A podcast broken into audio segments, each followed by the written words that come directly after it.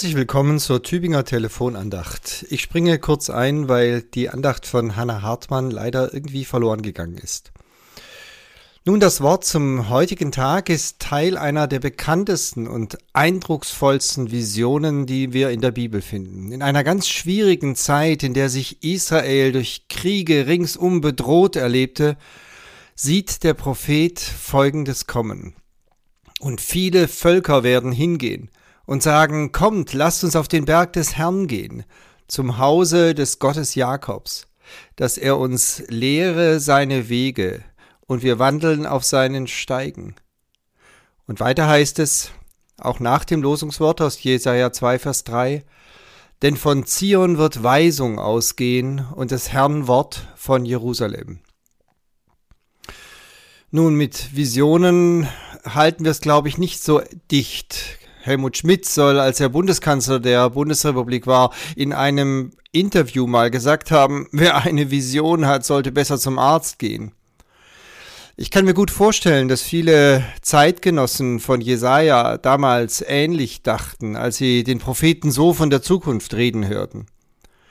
Schließlich erlebten sie damals etwas ganz anderes. Die umliegenden Völker waren ganz und gar nicht unterwegs nach Jerusalem, um sich von Juda in der Lehre Gottes unterweisen zu lassen.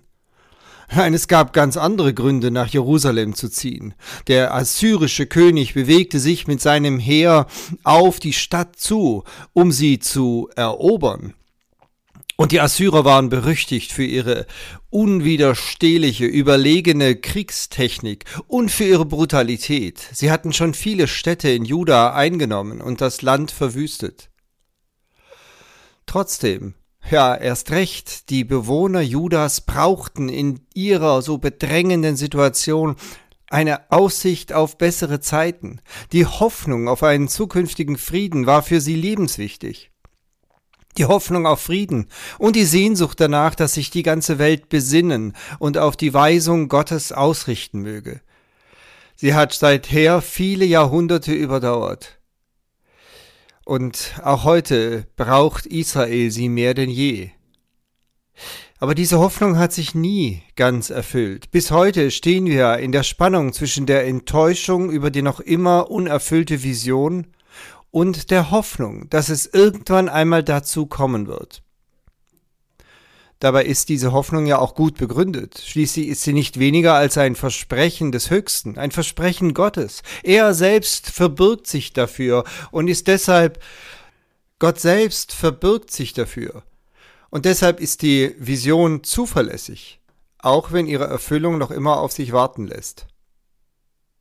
Freilich geht es jetzt nicht nur darum, passiv zu warten, bis Gott tut, was er versprochen hat.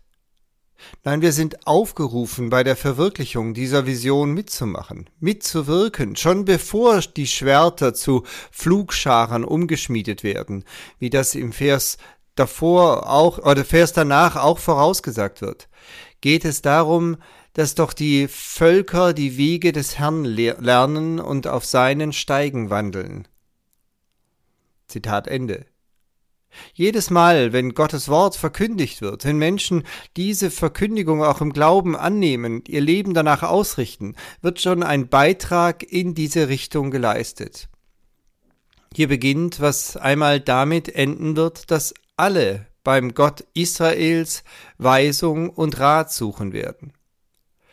Ich finde das ungeheuer entlastend und zugleich aber auch inspirierend, dass unsere Verkündigung, ja unsere Mission, unser Hingehen zu anderen Menschen umfasst ist, eingebunden ist in diese große Vision, dass Gott selbst sich auch darum kümmern wird.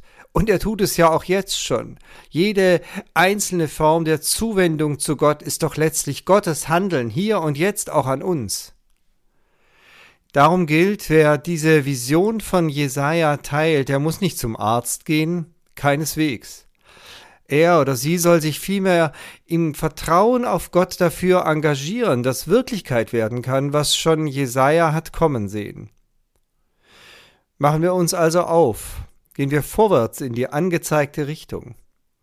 Gehen wir voraus zum Berg des Herrn, im Bild gesprochen setzen wir uns dafür ein, dass andere mitkommen können, immer mehr Menschen, bis daraus tatsächlich eine Völkerwanderung zum Gott Jesajas, ja zum Gott der Bibel führt. Mit herzlichem Gruß, Ihr Peter Rostan. Und ich danke mich bei Pfarrer Daniel Eschbach für die Inspiration, die in diese Andacht eingeflossen ist.